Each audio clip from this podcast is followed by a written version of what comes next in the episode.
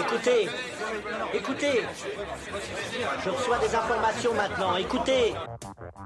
Le feuilleton va recommencer pour quelques épisodes, capitaine. Nous ne sommes pas des robots, Sébastien, mais des êtres vivants. Voilà le pied d'Armstrong. Au centre et en bas de votre écran. Et il marche maintenant.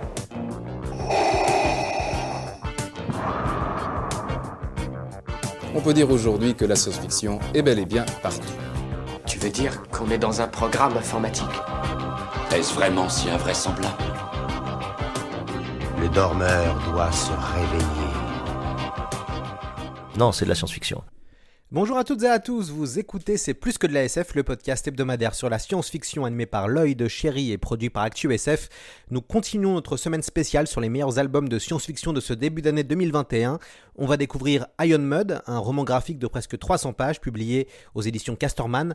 Dans ce récit en noir et blanc, on suit les pérégrinations de Lupo à travers un vaste vaisseau spatial quasiment à l'abandon. À la limite du parcours initiatique, Lupo va devoir survivre à travers les drones, les extraterrestres belliqueux, mais aussi les clans humains. On est clairement emporté dans un album qui n'a pas peur de dessiner des décors gigantesques. On est avec son créateur, Amaury Bongen. Bonjour à vous. Oui, bonjour Lloyd, merci pour l'invitation. Bah merci Amaury d'être venu sur le, sur le podcast et d'avoir euh, accepté cette, euh, cette invitation. Alors, avant toute chose, je voulais que vous nous racontiez la belle histoire qui vous est arrivée. On vous présente comme un jeune talent, mais vous n'êtes pas un étudiant qui sort d'école. Racontez-nous votre parcours et surtout comment vous êtes arrivé à réaliser Iron Mud. Oui, alors c'est vrai que jeune talent, c'est un peu trompeur dans le sens où j'ai 48 ans, mais je fais de la bande dessinée depuis 3 ans maintenant. Et effectivement, c'est mon premier album, donc oui, je, ne sors pas d'école, c'est certain. La BD, c'est une passion depuis tout petit, mais vraiment. par contre, c'est pas, pas du tout mon parcours. Voilà, je suis pas, j'ai fait autre chose. Je suis allé faire de la biologie pendant 20 ans, en fait, bah, pour des raisons diverses. Hein, je me sentais pas de faire de la BD, tout simplement, je pense. Euh, j'avais pas de, pas de réseau, pas de recul. Alors, par contre, ça m'a donné envie de dessiner. J'ai quand même dessiné pendant tout ce temps-là, mais avec une progression assez lente. Hein, euh. Et puis, bah, quand, je, quand je pouvais, c'est-à-dire, euh, voilà, il y avait aussi le, travail, quoi. Donc,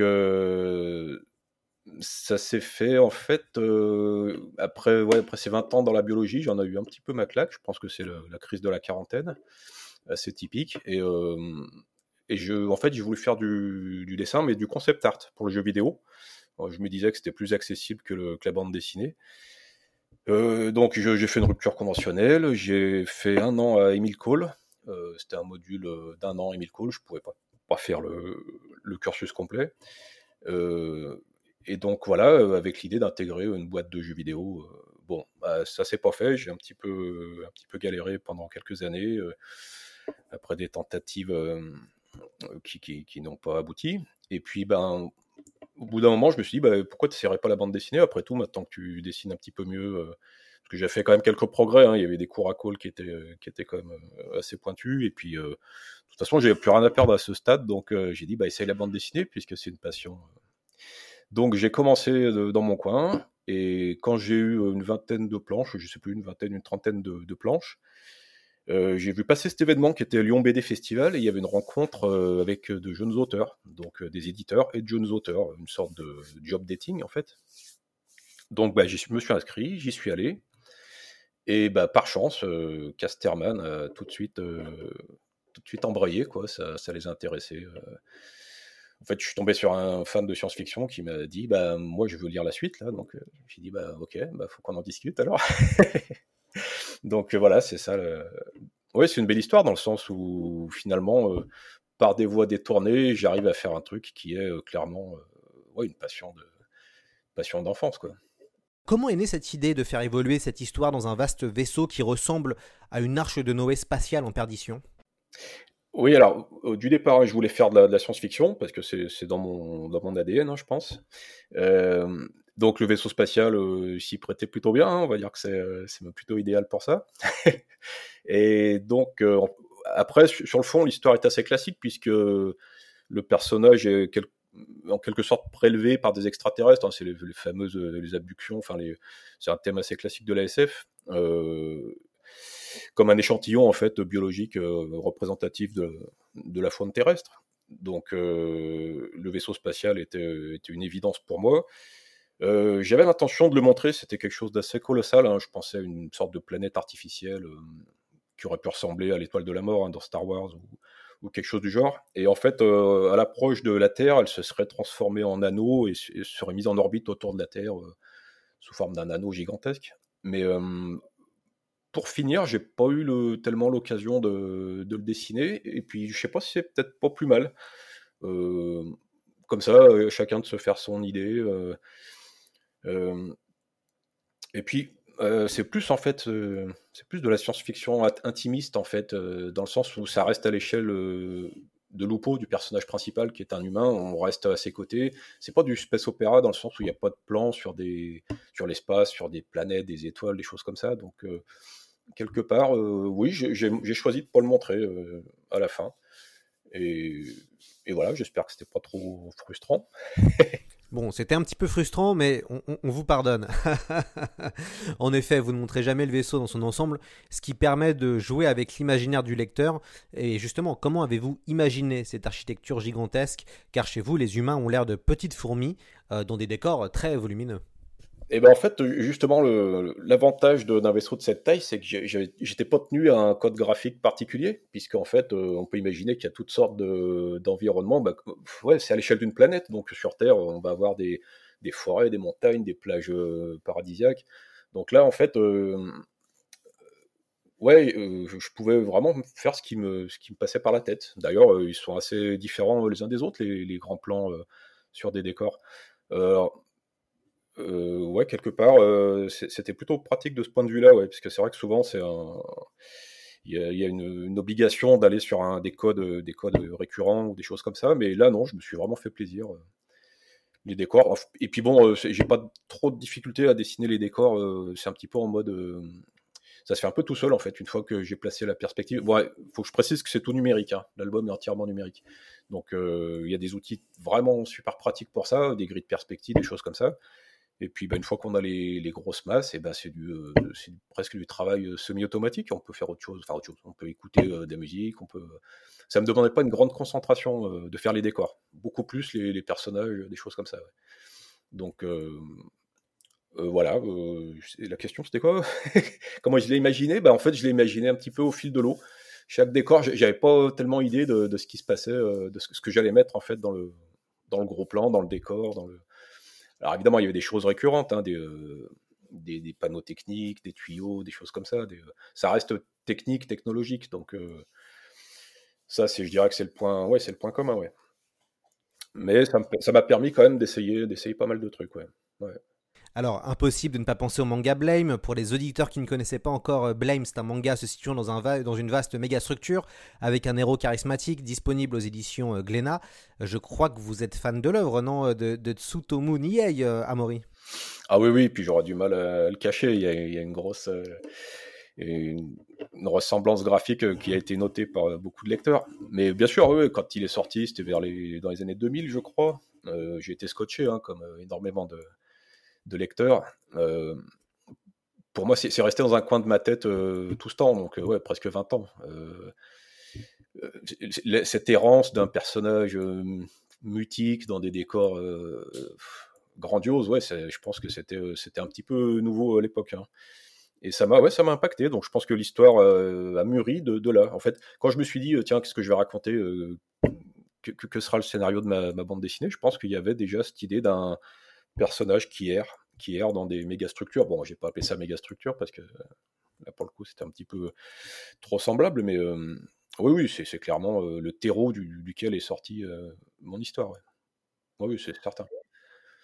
Est-ce qu'on peut revenir sur vos références en science-fiction? Avez-vous préparé cet album en réalisant des classiques ou en revoyant des films? Ou alors c'est une culture que vous avez emmagasinée pendant une vingtaine d'années et qui ressort pour faire naître ce beau bébé? Ouais, c'est plutôt une culture emmagasinée, ouais, de, même depuis plus longtemps que ça, puisque moi j'ai souvenir d'avoir vu euh, Star Wars, j'avais peut-être euh, 7-8 ans, donc euh, c'était la, je sais pas si vous imaginez la claque euh, pour l'époque. Euh, Et puis depuis, bah, je lis tout ce qui me tombe sous la main, hein, que ce soit des, romans, des BD, bon, bah, les films, euh, c'est pareil. hein. C'est vraiment quelque chose qui, ouais, qui, a, euh, qui a infusé en moi, donc euh, je voulais faire de la SF absolument. C'est mon genre préféré, hein, de toute façon, euh, avec la fantasy.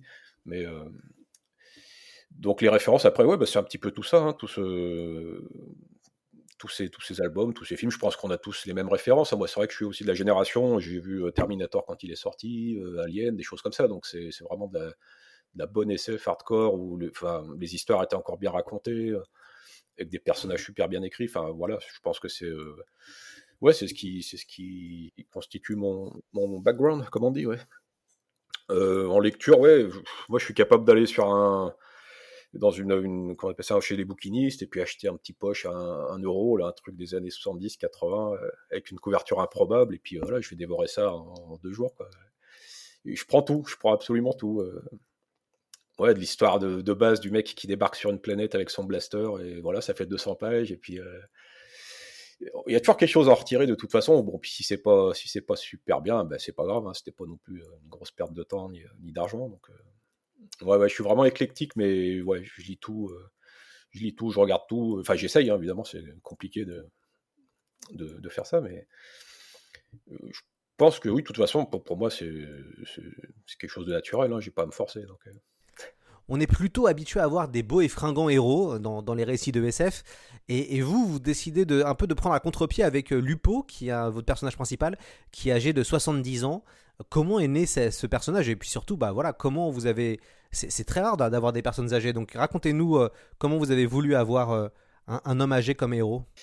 Alors ça, oui, c'est du départ, je savais que ça serait une personne âgée, ouais. ouais, c'est, euh, je saurais pas pas dire pourquoi.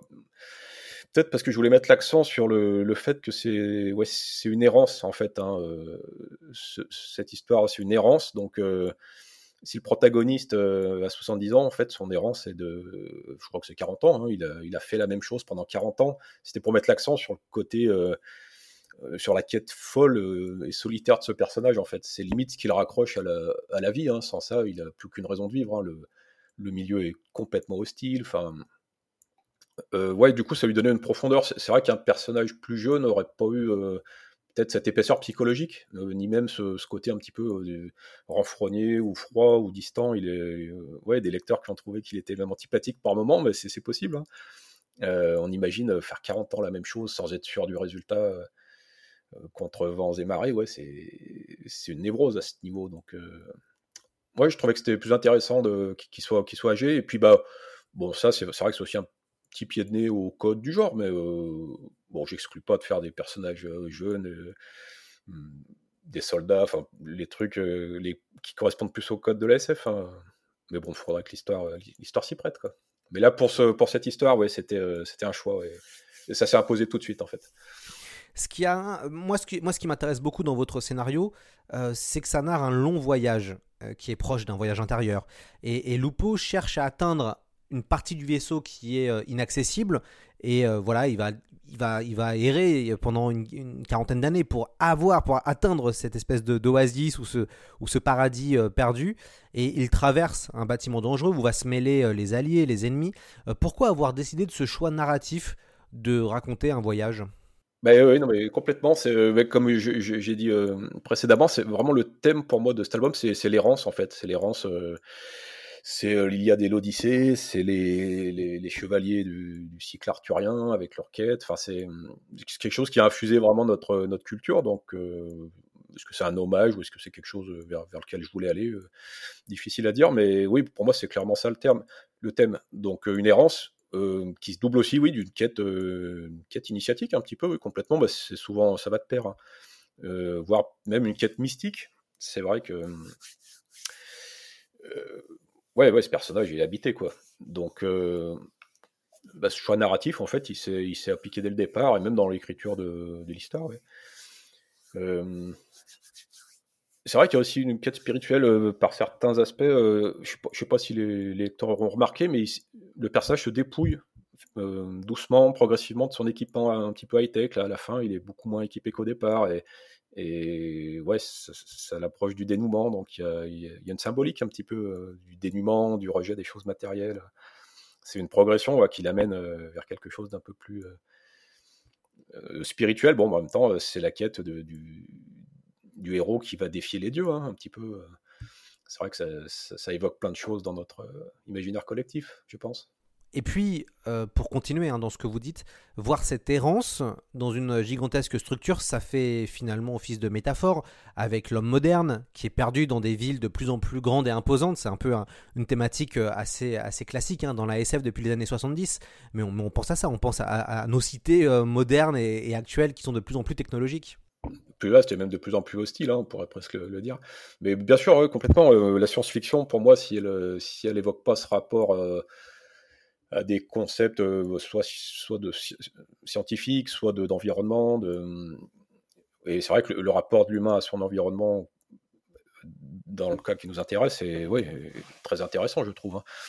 Euh, oui, comment l'humain est aliéné dans les, dans les grandes villes, je pense que oui, on imagine ce que ça serait dans un vaisseau spatial euh, de la taille d'une planète, quoi. C'est, pas souhaitable. En fait, c'est tellement hostile, c'est hostile à la vie organique. Hein, donc nous, on n'est on n'est pas encore des robots. Hein, Ouais, ouais, mais complètement, oui, c'est, pour moi, c'est ce qui est intéressant dans la science-fiction, c'est, euh, d'aborder ces sujets. Bien sûr. C'est tellement riche, il y a tellement de choses à dire, et puis on vit des époques tellement, enfin, une époque tellement. Euh, il y a eu tellement de bouleversements, puis il y en a encore qui, sont. Euh, qui sont en train d'arriver là, le, transhumanisme, des choses comme ça. Enfin, ouais, ouais, c'est très intéressant. Ça donne beaucoup, beaucoup d'idées. Hein. J'espère que les auteurs y travaillent. Ouais, enfin, en, tant qu'il raconte pas des histoires de confinement, moi, moi tout me va, hein, c'est tout, tout me va.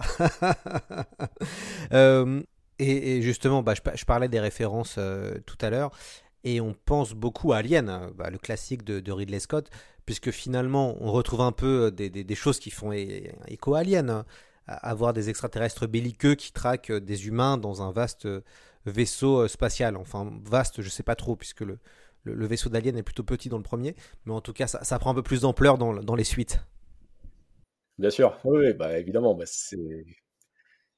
Ah, mais ça, Alien, moi, c'est plus que mon ADN. Je me rappelle avoir vu. Euh, euh, j'avais quoi, 6 ans, dans Temps X, une émission avec les frères Bogdanov, euh, un reportage sur le studio anglais qui avait fait la créature d'Alien, et ça m'avait m'avait à la fois terrorisé mais fasciné. Quoi. Donc, ça, oui, c'est un gros électrochoc. Et puis, bah, c'est, ça incarne ouais, l'élément hostile qui, va, qui va donner un peu de piment à l'histoire. quoi. C'est Bon, là, en l'occurrence, c'est une mutation d'espèce tout à fait normale au départ, mais oui, sur le principe, t'as pas envie de tomber dessus non plus, hein, c'est certain.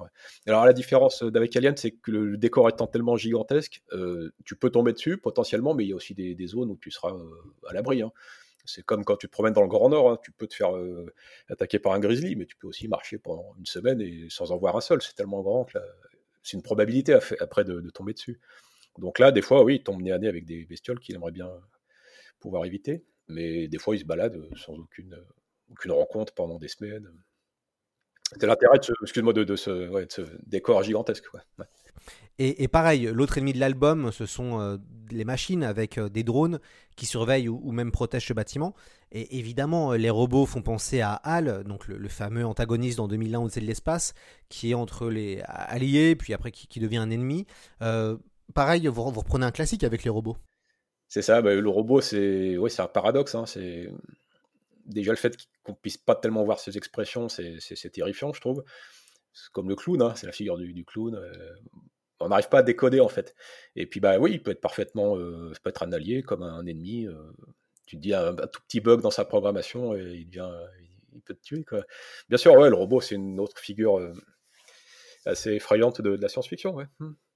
Donc là, ouais, je me suis fait plaisir parce qu'il y, a la totale. Hein. Il y a des, des créatures, des robots, des drones, des aliens. Enfin, ouais, c'est c'est festival. Voilà, c'est l'art de la synthèse, euh, Amaury, bravo. Mais pourtant, Amaury, vous êtes avare. Et ouais, vous êtes euh, avare en détail. On ne sait pas vraiment, enfin même à la fin de l'album, on ne sait pas comment la situation d'Ion Mud a dégénéré. Vous refusez d'expliquer tous les tenants et les aboutissants. Est-ce que c'est pour laisser une part de mystère et encourager euh, l'imagination des lecteurs? Oui, oui, oui, complètement. Oui. c'est vrai que j'explique pas comment la situation a dérapé, mais Enfin, c'est de l'ordre du détail. Elle a dérapé parce que eh ben, ça rejoint ce qu'on disait précédemment, le, fait que la science puisse nous échapper à n'importe quel instant, en fait. Euh, même, euh, même pour des, créatures euh, qui nous sont 100 fois supérieures, ils ne sont pas à l'abri d'une erreur qui leur coûterait très cher, quoi. Du moment que c'est une technologie, d'ailleurs, j'indique que c'est une nouvelle technologie dans leur cas et que ça leur, ça leur échappe. Donc je donne pas, non, je donne pas d'explication en, en, détail, mais est-ce qu'on a besoin de, de ça Moi, je sais que j'aime bien, euh, j'aime bien des fois, euh, j'aime de moins en moins être pris par la main en fait, que ce soit au cinéma ou dans ce que je lis. J'aime bien quand il y a des possibilités de, voilà, de, bah, de, cogiter un peu, de réfléchir, euh, quand tu sais pas où, on t'emmène. Donc ouais, de pas donner toutes les clés. Alors je sais que ça peut être perturbant. Hein. J'ai des, amis qui m'ont dit ouais, les 100 premières pages, j'aurais bien aimé qu'on me prenne plus par la main, ouais. Mais non, non, ça clairement c'est un choix narratif, ouais. Après, euh, j'ai pas eu tellement de retours négatifs. Hein. La question qui revient le plus souvent, c'est que devient le petit chien? Donc tu vois, ça, ça va, ça reste anecdotique. Et c'est justement ça, hein, la force d'Iron Mud. Enfin, moi, c'est ce que je, pense. C'est on est alors qu'on est plutôt dans une époque qui adore tout expliquer et tout démystifier, on suffit de voir le nombre de préquels hallucinants qui malheureusement bah, gâchent un petit peu le, mystère. Vous, vous ne tombez pas dans ce piège et cela participe à rendre cet album un peu plus mémorable.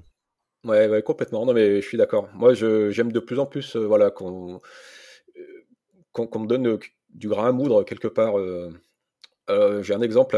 J'ai vu un film qui s'appelle Beyond the Black Rainbow et j'étais perturbé, je sais pas si, tu l'as vu, moi j'ai été perturbé euh, du début à la fin.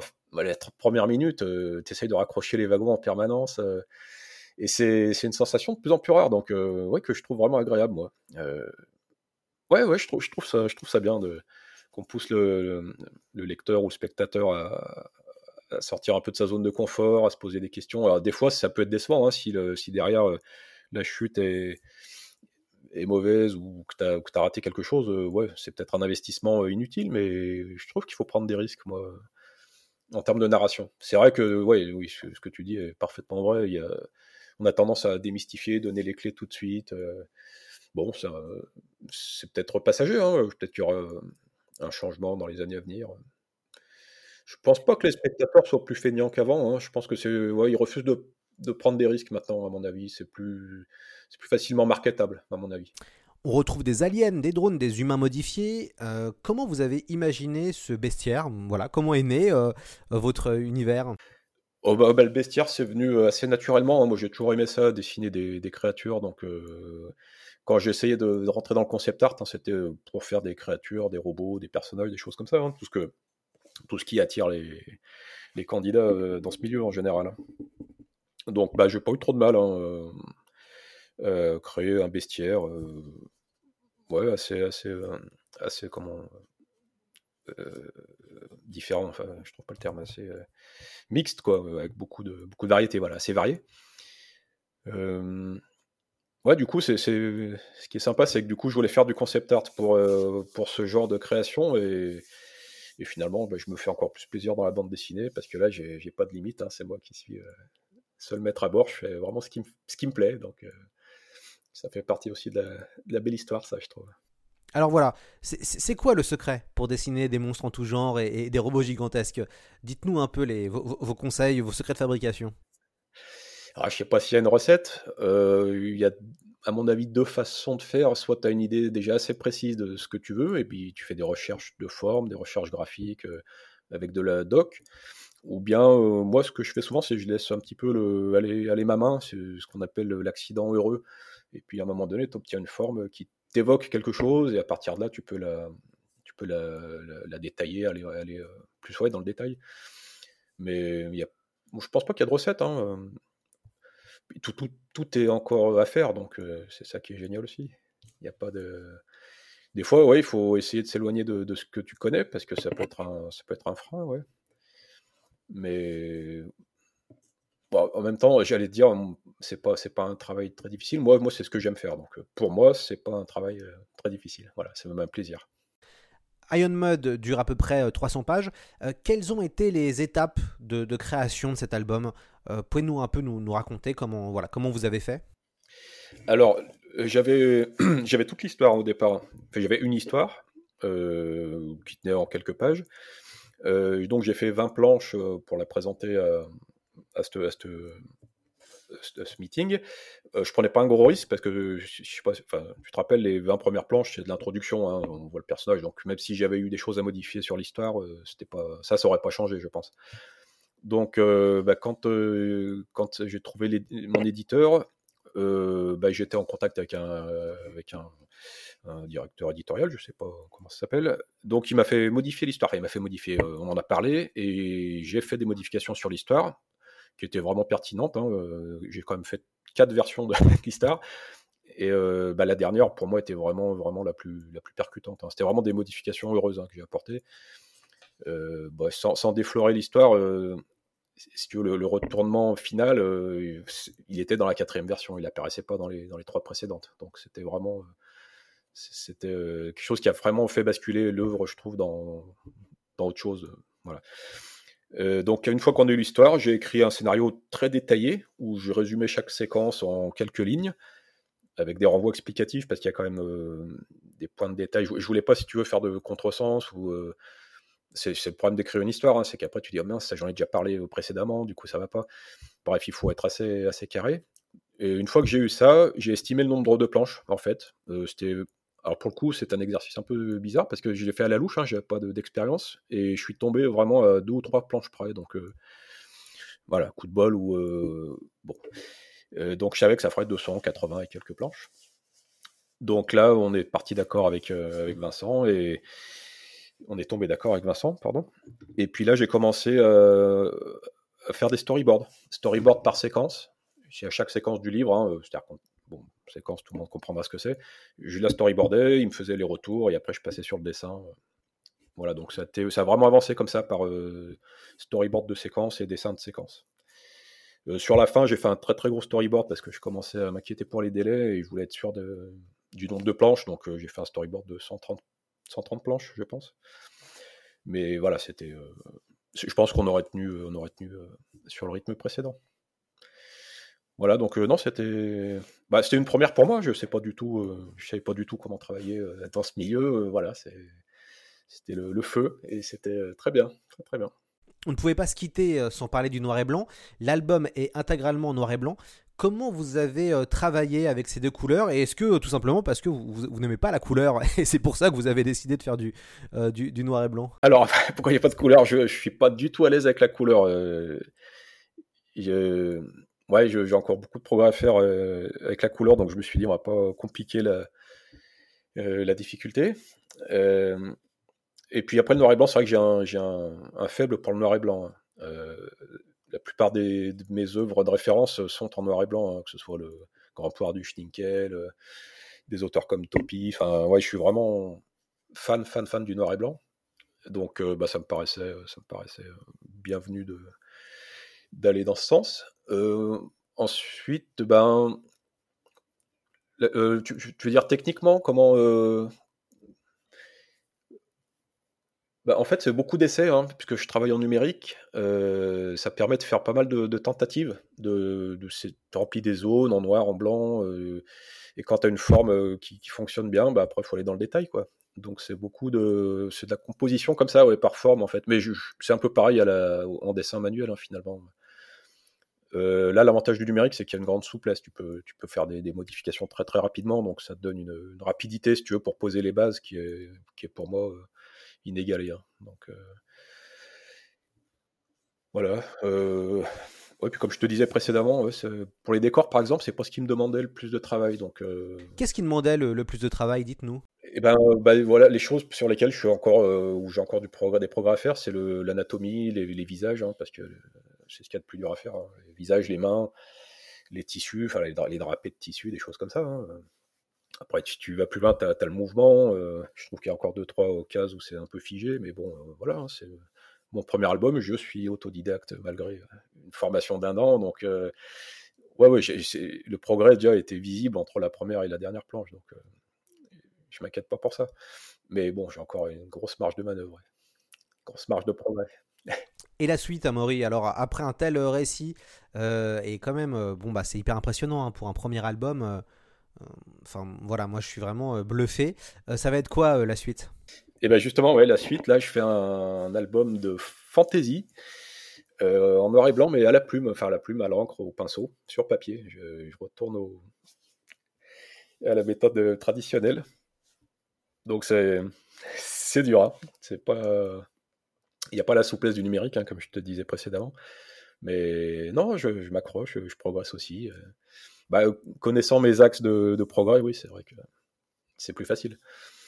Mais voilà, donc c'est de la fantaisie un petit peu, un petit peu noire, euh, qui sortira un petit peu des clous, hein, dans le sens où il n'y a pas non plus de, pas de nains, pas d'elfes, pas de dragons, pas de choses comme ça. J'ai tout inventé, mais c'est, ouais, c'est assez sombre. Je pense que, ouais, c'est vrai que j'aime bien quand les histoires terminent mal. euh, Je sais pas si, je sais pas ce que ça veut dire, mais euh, voilà. Donc ça, c'est le, c'est le projet sur lequel je travaille. Et puis, bah, j'en ai d'autres. hein, j'ai d'autres idées en tête. J'étais même en train de de réfléchir à peut-être une suite pour Iron Mode. En fait, Euh, quand il est sorti, je disais non, non, surtout pas, parce que je pense que j'ai été un peu fatigué aussi. Et puis je l'avais écrit de toute façon pour, euh, pour que ce soit un one-shot. Mais la réflexion, euh, c'est vrai que l'univers étant assez, assez conséquent, euh, ce serait peut-être pas mal d'y retourner. Je crois que je me suis attaché au personnage aussi, donc euh, à voir. C'est pas encore, pour l'instant, c'est juste des idées. Disons que j'y réfléchis. J'ai trouvé des angles intéressants qui pourraient, qui pourraient ouais, qui me donne de la matière. Donc pourquoi pas? Iron Mode. Et puis comme, comme le, une critique qui revenait, une critique, qui revenait assez souvent, c'est que il n'y avait pas assez de décors et de double page. euh, ça a beaucoup plu ça apparemment, donc euh, eh ben, j'ai entendu, euh, j'en mettrai peut-être plus, ouais, si ça se fait. euh. C'est du fan service, hein, mais pourquoi pas hein. Évidemment, on espère une suite à Iron Mud, euh, formidable roman graphique aux éditions Casterman. On espère qu'on vous a donné envie de découvrir euh, cet album. On postera des extraits sur nos réseaux sociaux et c'est encore une bonne raison de, de nous suivre. Euh, bah merci à Amaury d'être venu dans C'est plus que de la SF. Eh ben, merci à toi Lloyd hein, pour cette invitation, invitation, et puis bah, à une prochaine, j'espère. On se retrouve demain pour un épisode manga. D'ici là, n'oubliez pas de voter pour le podcast sur les différentes plateformes et, de laisser évidemment un, commentaire plutôt positif, on, espère. Et puis, bah, foncez euh, voir votre libraire. hein. C'est pour ça qu'on fait cette semaine spéciale. C'est pour euh, encourager, euh, c'est pour vous encourager à acheter encore plus de livres et à, et à remplir à rabord votre bibliothèque de, de bandes dessinées de science-fiction. À très bientôt dans C'est plus que de la SF.